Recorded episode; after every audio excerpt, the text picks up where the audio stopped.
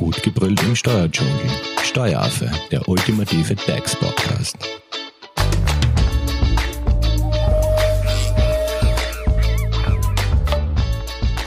Hallo und herzlich willkommen beim Steueraffen.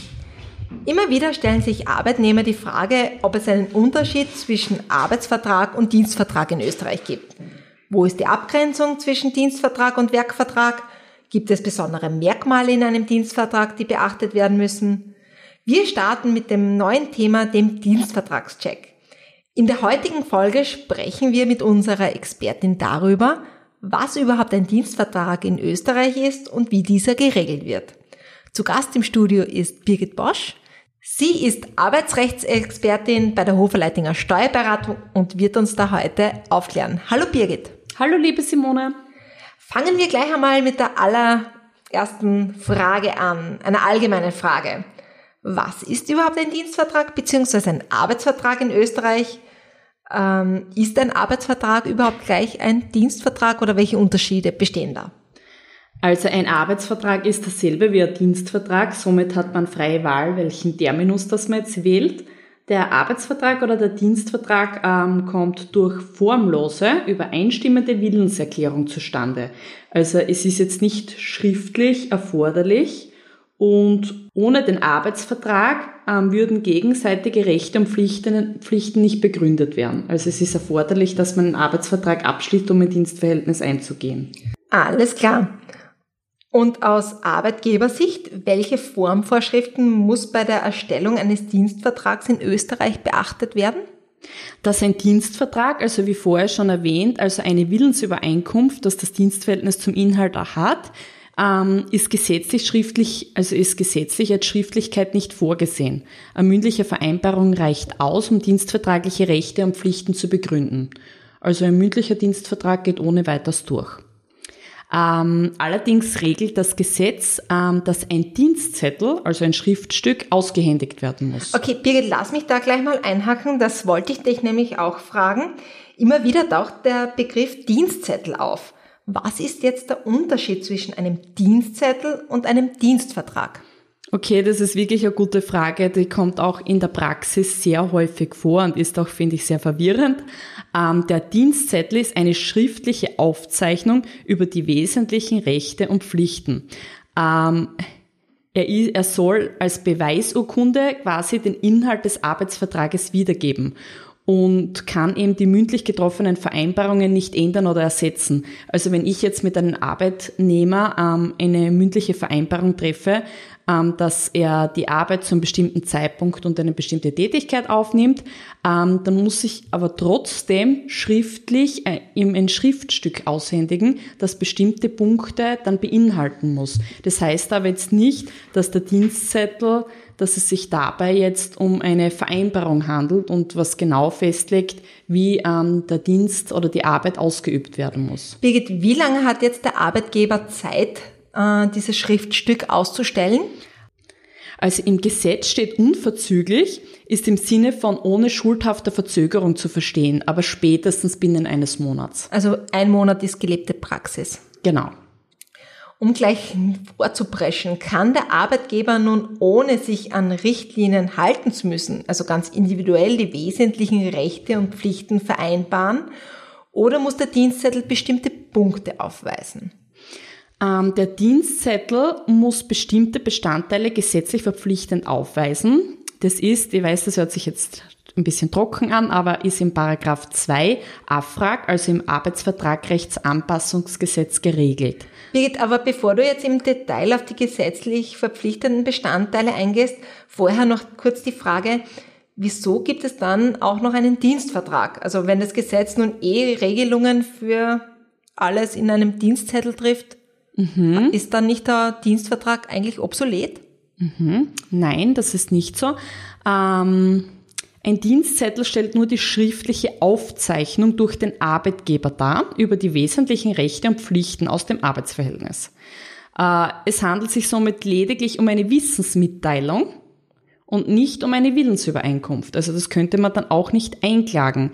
Ähm, Es handelt sich ähm, somit lediglich um eine Information an den Arbeitnehmer und um keine Vereinbarung. Also rein theoretisch könnten hier Punkte drinnen stehen, denen der Arbeitnehmer nie zugestimmt hat und an diese müsste sich der Arbeitnehmer auch nicht halten. Also okay, muss jetzt aber der Dienstzettel auch trotzdem unterschrieben werden? Ähm, der Dienstzettel wird in der Praxis unterschrieben, weil sonst hat man ja keine Empfangsbestätigung. Also wenn ich jetzt als Arbeitgeber einen Dienstzettel aushändige, dann möchte ich ja irgendwie, ähm, um mich selbst zu schützen, ähm, den Nachweis haben, dass jetzt der Dienstnehmer den Dienstzettel erhalten hat und deswegen wird er im Regelfall unterfertigt.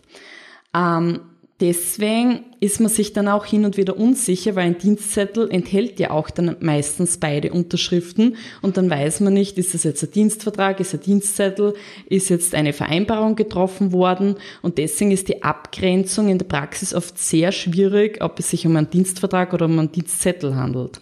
Das heißt, lass mich das zusammenfassen, wird jetzt ein Dienstzettel ausgehändigt, entfaltet dieser jetzt aber keine rechtlichen rechtliche Wirkung, genau, so. genau, im Gegensatz zum Dienstvertrag, welcher auch mündlich zustande kommen kann.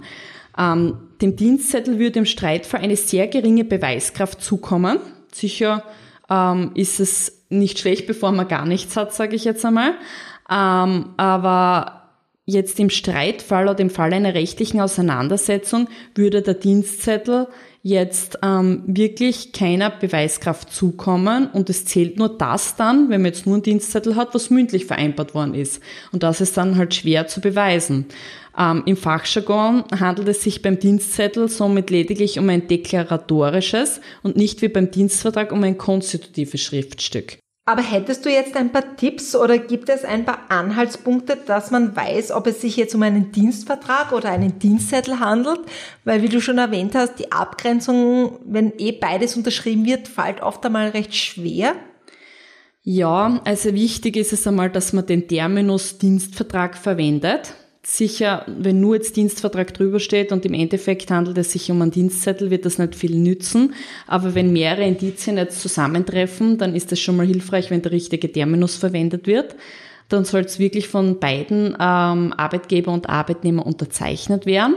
Und es sollte der Dienstzettel ist im Regelfall eher so stichwortartig und der Dienstvertrag sollte eher ausformuliert werden. Okay, aber ist es nicht oft so, dass der Gesetzgeber etwas verpflichtend vorsieht, aber sich die Konsequenzen in Grenzen halten. Also wenn jetzt etwas nicht so erfüllt wird, wie ist es nun, wenn ein Dienstzettel nicht binnen eines Monats, wie du eben vorher erwähnt hast, ausgehändigt wird, beziehungsweise der Dienstvertrag nicht als, als Ersatz für den Dienstzettel binnen diesen Zeitraums eben geschlossen wird? Mhm. Was macht man da als äh, Arbeitnehmer oder auch als Arbeitgeber? Mhm. Du hast recht. Wenn ein Gesetz etwas ahndet, bedeutet das noch nicht automatisch, dass dieser Verstoß mittels Verwaltungsstrafe jetzt sanktioniert wird. Also da gibt es unzählige Beispiele. Äh, keine Verpflichtung hat man, einen Dienstzettel auszuhändigen, wenn das Dienstverhältnis nur einen Monat dauert. Das ist einmal generell so. Daher steht im Gesetz zwar unverzüglich, aber das wird wiederum mit dieser Regelung relativiert. Ähm, Somit wird in der Praxis innerhalb eines Monats ein schriftlicher Dienstvertrag geschlossen. Und gibt es jetzt irgendwelche ähm, Strafen? Also macht man sich irgendwann einmal mhm. strafbar, wenn irgendwas nicht erfolgt? Strafbar ist die nicht unverzügliche Aushändigung beziehungsweise nach einem Monat allerdings nur in der Arbeitskräfteüberlassung. Also bei unserem Standardfall, wenn ein Mitarbeiter jetzt eintritt und keinen Dienstvertrag innerhalb dieser Monatsfrist erhält, gibt es keine Verwaltungsstrafe für den Arbeitgeber. Wir empfehlen aber natürlich trotzdem immer, dass vor Beginn des Dienstverhältnisses ähm, bereits ein Dienstvertrag geschlossen wird. Ähm, die Konsequenzen könnten eventuell darin liegen, dass man mündlich getroffene Vereinbarungen eben nicht nachweisen kann, wie ich vorher schon erläutert habe, oder nützliche Vereinbarungen nicht getroffen hat. Und das kann mitunter dann auch sehr ähm, kompliziert oder teuer werden. Birgit, würde dir dazu vielleicht ein Beispiel einfallen? Ähm, beispielsweise ist die Probezeit gesetzlich zwar geregelt, muss aber nicht vereinbart werden also entfaltet somit ähm, erst nach Vereinbarung ihre Wirkung. Im Gesetz steht nur, dass man die Möglichkeit hat, äh, bis maximal einen Monat eine Probezeit zu vereinbaren. Also jetzt unter der Voraussetzung, dass der Kollektivvertrag, der ja für den Arbeitnehmer ja immer im Vergleich zum Gesetz günstigere Regelungen treffen kann, ähm, wenn der Kollektivvertrag, der jetzt nicht ähm, Kraft Kollektivvertrag schon regelt, dass er Probezeit ähm, Wirkung hat, dann muss man die im Vertrag vereinbaren. Also gesondert reinschreiben, dass Genau, es einen genau. Monat Probezeit Genau. gibt. Und wenn das jetzt eben nicht drinnen steht und es möchte jetzt irgendjemand von beiden, Arbeitgeber oder Arbeitnehmer, das Dienstverhältnis auflösen innerhalb von der Probezeit und man denkt sich als Laie meistens, das Giltekraftgesetz, Also quasi es ist eh Probezeit. Genau, kann eh jederzeit ohne Angaben von Gründen auflösen. Und man hat aber gerade keinen Kollektivvertrag, der, wo die Probezeit wirklich verpflichtend drinnen steht. Dann hat man quasi Pech und muss sich an die Kündigungsfristen halten. Und wenn man dann aber austritt, heute auf morgen, dann muss man auch mit ähm, Schadenersatzforderungen rechnen. Alles klar. Gut, nehmen wir an, ich komme frisch von der Uni und starte ins Berufsleben. Ich habe einen tollen Job gefunden, stehe kurz vorm Unterschreiben meines ersten Dienstvertrags. Was steht eigentlich in einem Dienstvertrag? Also welche Inhalte sind darin geregelt? Also es gibt gesetzlich verpflichtende Vertragsbestandteile, von denen ich vorher schon gesprochen habe, und natürlich dringend ratsame Vertragsbestandteile. Was Ähm, wären jetzt die verpflichtenden, gesetzlich verpflichtenden Bestand, Vertragsbestandteile? Es ist zwar ein bisschen trocken, aber ich möchte sie trotzdem kurz aufzählen, damit wir das einmal alles Damit wir es einmal gehört haben. Genau, genau. Es ist einmal Name und Anschrift des Arbeitgebers und Arbeitnehmers, das ist sie selbst erklärend, Beginn des Arbeitsverhältnisses, ähm, bei befristeten Arbeitsverhältnissen, äh, bei befristeten Arbeitsverhältnissen auch das Ende des Arbeitsverhältnisses. Ähm, dann die Dauer der Kündigungsfrist und der Kündigungstermin. Also wenn jetzt im Gesetz, ähm, zum Beispiel bei Angestellten ist das im Gesetz geregelt, wie man ähm, welche, an welche Kündigungsfrist man sich halten muss und an welchen Kündigungstermin, dann wird dann zumindest darauf verwiesen auf das Gesetz. Alles klar. Aber es muss quasi diesen Punkt Auch enthalten. enthalten. Was Genau. soll noch, sonst noch drinnen stehen? Dann der gewöhnliche Arbeits- und Einsatzort. Das ähm, macht auch zum Beispiel Sinn, dass wenn man jetzt zwei Arbeitsorte hat, dann darf man jetzt beim zweiten Ort dann kein Kilometergeld ver, verrechnen, weil wenn ich jetzt zum Beispiel in Graz arbeite und in Rosendaal meinen Arbeitsort habe und ich arbeite freitags immer in Rosendaal oder wo auch immer, dann ähm, ist das mein zweiter Arbeitsort und darf ich jetzt für diese Dienstfahrt kein Kilometergeld verrechnen. Okay, wenn beide Orte drinnen stehen quasi. Genau. Es hat mehrere Gründe, warum es sinnvoll ist oder verpflichtend, dass das drinnen steht, aber das ist ein weiterer verpflichtender ähm, Bestandteil. Dann allfällige Einstufung in ein generelles Schema, das ist das Allerwichtigste, weil es hat, es findet ja fast auf jedes Dienstverhältnis ein Kollektivvertrag Anwendung und da muss wirklich genau im Dienstvertrag drinnen stehen, wie man eingestuft ist. Mhm, Das hat quasi dann mit dem Gehalt zu tun. Genau, genau. Das hat mit dem Gehalt zu tun dann, also den Mindestlohn, dass man den Mindestlohn kennt. Dann die vorgesehene Verwendung, also einfach nur die Tätigkeit. Also eine Ähm, Tätigkeitsbeschreibung, als was man Genau.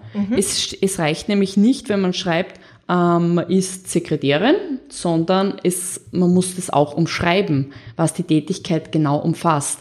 Das hat da viele Auswirkungen, wenn man sich daran nicht haltet. Ist Also aber jetzt nicht zu verwechseln mit einer Stellenbeschreibung, oder?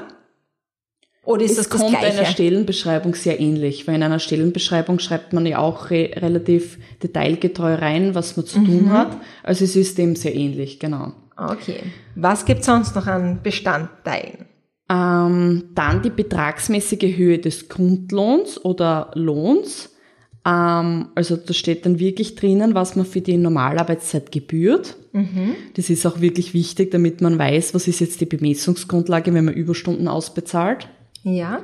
Ähm, dann weitere Entgeltbestandteile, zum Beispiel Sonderzahlungen, weil wenn der Kollektivvertrag, weil wir haben zum Beispiel im Gesetz gibt es keine Bestimmung, dass Sonderzahlungen aus, also dass man ein Recht auf Sonderzahlungen hat. Was meinst du kurz mit Sonderzahlungen? Ähm, das ist der Urlaubszuschuss und die Weihnachtsremuneration. Also Urlaubs- und Weihnachtsgeld? Genau, genau. Ähm, der Kollektivvertrag regelt Sonderzahlungen. Ähm, aber es kann ja auch sein, dass man jetzt vertraglich vereinbart, dass Sonderzahlungen zur Anwendung kommen oder Sonderzahlungen vereinbart werden und das müsste dort auch vereinbart werden. Alles klar. Weitere Vertragsbestandteile. Dann die Fälligkeit des Entgelts ist ja bei Angestellten ähm, Ende des Monats und beim Arbeiter leider noch immer, da gibt's noch immer eine quasi ähm, eine Schlechterstellung bis 15. des Folgemonats. Dann Ausmaß des jährlichen Erholungsurlaubes, was ja fünf Wochen sind, kann ja auch abweichen, weil bestimmte Anrechnungen vorzunehmen sind. Das heißt, er könnte auch länger sein, der Erholungsurlaub. Genau, Mhm. genau. Ähm, dann kommt es auch immer darauf an, wie viele Tage, dass man beschäftigt ist beim Erholungsurlaub. Wenn es jetzt fünf äh, Tage sind, ähm, sind's, also wenn man fünf Arbeitstage in der Woche beschäftigt ist, sind es bei fünf Wochen 25 Arbeitstage. Wenn man, es gibt im Gesetz auch die Bestimmung äh, grundsätzlich Werktage, also das sind sechs Tage pro Woche.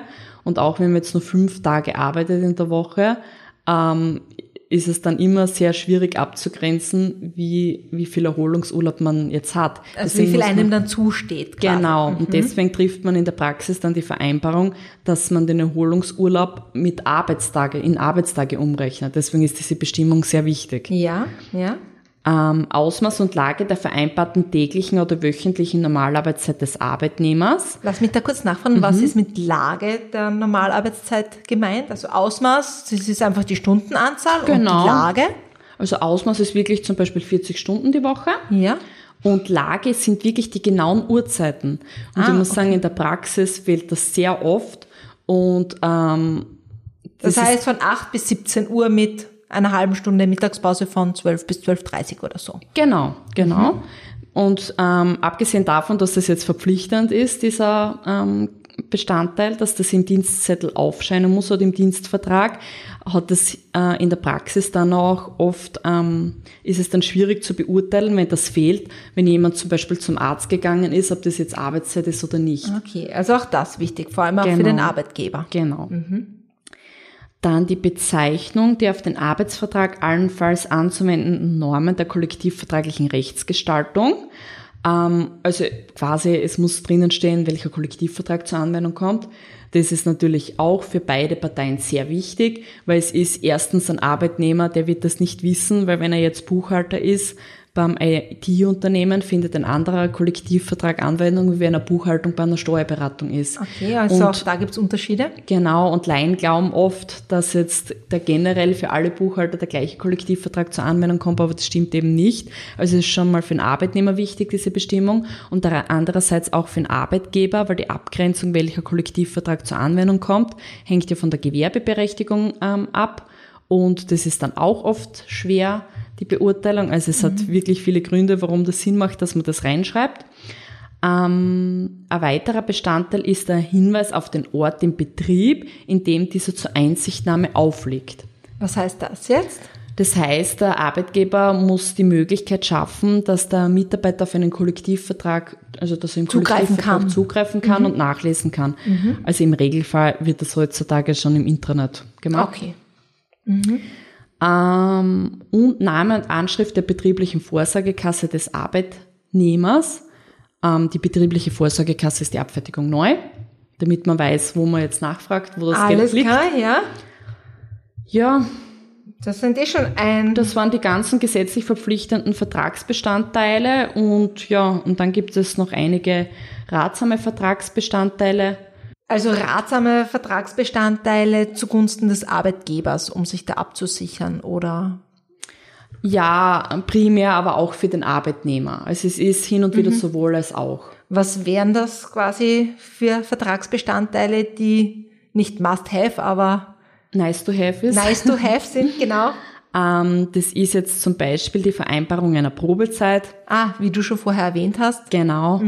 Dann die Kündigung zum 15. oder Monatsletzten beim Angestellten, ähm, weil es der Paragraph 20 Angestelltengesetz, ich glaube, das ist der Paragraph 20, ähm, sieht jetzt vor, dass man die Möglichkeit hat, dass man einen Kündigungstermin 15. und Monatsletzter trifft. Wenn man das jetzt zum Beispiel nicht trifft oder treffen würde in einem Dienstvertrag, dann wäre es sehr verheerend, wenn der Arbeitgeber eine Kündigung ausspricht, weil dann müsste er sich an die Quartalstermine ähm, Halten. halten. Ah, das heißt, es würde, das kann die sein, dass das dann wirklich Kündigungszeitdauer würde dann einfach sich noch um ein paar Monate länger strecken. Ne? Genau, genau. Es wird sich wirklich sehr hinauszögern und an das denken viele Arbeitgeber dann nicht. Ähm, dann Verfallsvereinbarungen. Ähm, also das ist quasi die Verjährung. Das würde ja anderes Mal im Detail näher Ja, ja. Erklären. Also Verjährung ist jetzt nicht der richtige Terminus, aber dann weiß man ungefähr, was damit gemeint ist. Werden wir natürlich noch gesondert klären. Ja, dann sofern möglich Vereinbarung einer flexiblen, eines flexiblen Arbeitszeitmodells. Sprich Gleitzeit. Genau. Oder Durchrechnung. Da gibt es ja verschiedene Arten von flexiblen Arbeitszeitmodellen. Ähm, dann die Verpflichtung zur Leistung von Überstunden, weil wenn man das nicht vereinbart, dann ist der Arbeitnehmer nicht verpflichtet. Hat aber jetzt zu nichts mit Überstundenpauschale zu tun, oder schon? Nein, das hat nichts mit Überstundenpauschale Mhm. zu tun. Das ist komplett, also da geht es wirklich nur darum, wenn es erforderlich wäre, dass der Arbeitnehmer, der kann sonst wirklich den Stift fallen lassen und sagen, nein, ich möchte keine Überstunden leisten. Alles auch wenn klar. Mhm. es jetzt gerade die Tätigkeit erfordern würde oder weil man ein Projekt abschließen muss. Deswegen muss man das unbedingt vereinbaren. Ähm, Widerrufbarkeit eines allfällig vereinbarten Überstundenpauschales, weil wenn man nur Überstundenpauschale vereinbart, Dass man sich halt wieder rufen kann. ne? Genau. Okay. Man kann es jetzt, jetzt nicht nur, wenn man jetzt eine Überstundenpauschale an Widerruf vereinbart, jetzt das ohne weiteres widerrufen, das jetzt nicht, aber das würde ich vielleicht ein anderes Mal näher erläutern, aber zumindest muss das einmal enthalten sein, sonst kann man es gar nicht widerrufen. Außer natürlich einseitig eben. Also Ja, mit einer okay. Vereinbarung kann man immer wieder davon abgehen. Ähm, generell Widerrufs- und Unverbindlichkeitsvorbehalt bei freiwilligen Leistungen. Was wären das zum Beispiel freiwillige Leistungen? zum Beispiel eine Prämie oder ja, Essenszuschuss oder so? genau, Okay. Mhm. genau. Konventionalstrafe, das ist jetzt quasi ein pauschalierter Schadenersatz mit richterlichem Mäßigungsrecht. Das ist zum Beispiel, wenn man die Kündigungsfrist nicht einhält. Ah, okay. Ähm, Vereinbarung eines BKW-Sachbezuges, ähm, zum Beispiel auch, wie man generell alles, was mit dem BKW zu tun hat, was die Rückgabe und so regelt. Ähm, Aufforderung zur Vorlage der Vordienstzeiten, was auch sehr wichtig ist, ähm, damit man die richtige Einstufung treffen kann und damit der Mitarbeiter nicht nach zehn Jahren kommt und sagt, hey Moment, ich habe da ja mehr Vordienstzeiten gehabt, das ist auch eine Sicherheit sowohl für den Arbeitnehmer als auch für den Arbeitgeber. Ja, und da gibt es noch einige, also unzählige wichtige Vertragsbestandteile, wie ähm, vielleicht eine Homeoffice-Vereinbarung, eine Konkurrenzklausel, Rückersatz von Ausbildungskosten etc., wo wir vielleicht in den anderen Folgen näher drauf eingehen könnten. Alles klar.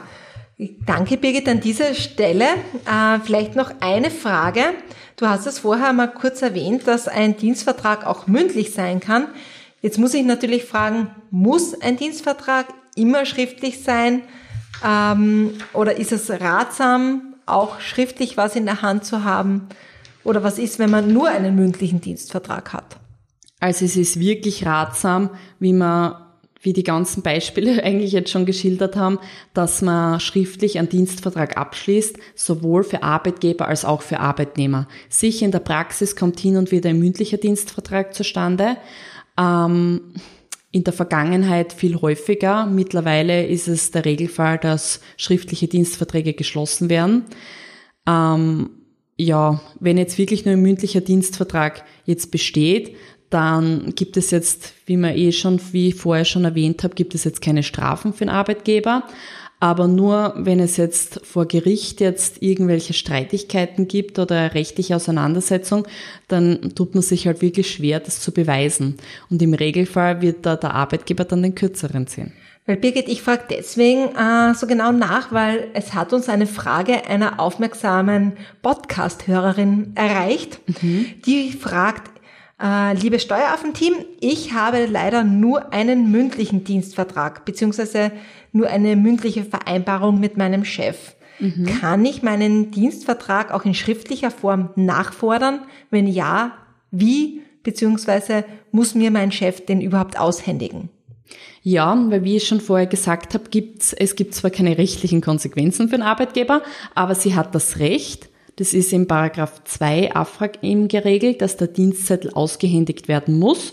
Den sollte sie schriftlich ähm, den Arbeitgeber auffordern, dass sie den, ähm, dass sie ihr den vorlegt, dass sie zumindest einen Dienstzettel hat, weil auf einen Dienstvertrag hat sie jetzt kein Recht. Okay, aber auf einen Dienstzettel, auf Genau. den kann sie immer bestehen. Genau. Und wenn sie wirklich das so nicht schafft, dann einfach vielleicht auch die Arbeiterkammer konsultieren, dass sie da irgendwie ähm, sie unterstützen kann dabei. Alles klar. Und natürlich kann sie immer kündigen, weil wenn der Arbeitgeber sich da wirklich verweigert, den Dienstzettel vorzulegen oder einen Dienstvertrag mhm. zu schließen, stellt sich halt immer die Frage, ob das so gut ist, wenn man da weiterhin ein Dienstverhältnis mit dem Arbeitgeber hat. Okay, alles klar. Birgit, Dankeschön an dieser Stelle. Du hast uns da jetzt einmal äh, einen sehr guten Überblick gegeben, was überhaupt ein Dienstvertrag, ein Dienstzettel ist. Ähm, in der nächsten Folge möchte ich mit dir ganz gern äh, das Thema Probezeit äh, mhm. durchbesprechen, weil du hast jetzt schon ein paar Mal das Thema angeteasert und ich glaube, das ist ganz, ganz wichtig auch, mhm. weil auch da lauern bestimmt sowohl für Arbeitgeber als auch für Arbeitnehmer ein paar Fallstricke. Mhm. Sehr gerne, ja. Wenn man dich jetzt natürlich noch erreichen möchte, beziehungsweise wenn es da Fragen gibt, wie kann man das am besten tun? Also am besten per Mail unter graz@ hoferleitinger.at, aber wir haben auch einige Beiträge, ähm, die zu finden sind unter www.hoferleitinger.at. Perfekt. Dann sage ich mal Dankeschön, Birgit. Ähm, wenn ihr natürlich Fragen zum Thema Probezeit habt, die Birgit euch im zweiten Teil beantworten soll, könnt ihr uns diese natürlich auf unseren Social Media Kanälen stellen. Wir sind auf Facebook und auf Instagram einfach zu finden unter Steueraffe. Beziehungsweise ihr könnt uns eure Fragen natürlich auch gerne per Mail zukommen lassen unter hello at steueraffe.at. Und wir würden uns natürlich über eine positive Bewertung freuen auf Social Media beziehungsweise auch in eurer favorisierten Podcast-App Herzlichen Dank fürs Zuhören. Tschüss. Tschüss. Das war Steueraffe. Gut gebrüllt im Steuerdschungel. Jetzt abonnieren auf iTunes, Soundcloud und Spotify. Ihr wollt noch mehr zum Thema Steuern wissen? Dann geht auf www.steueraffe.at.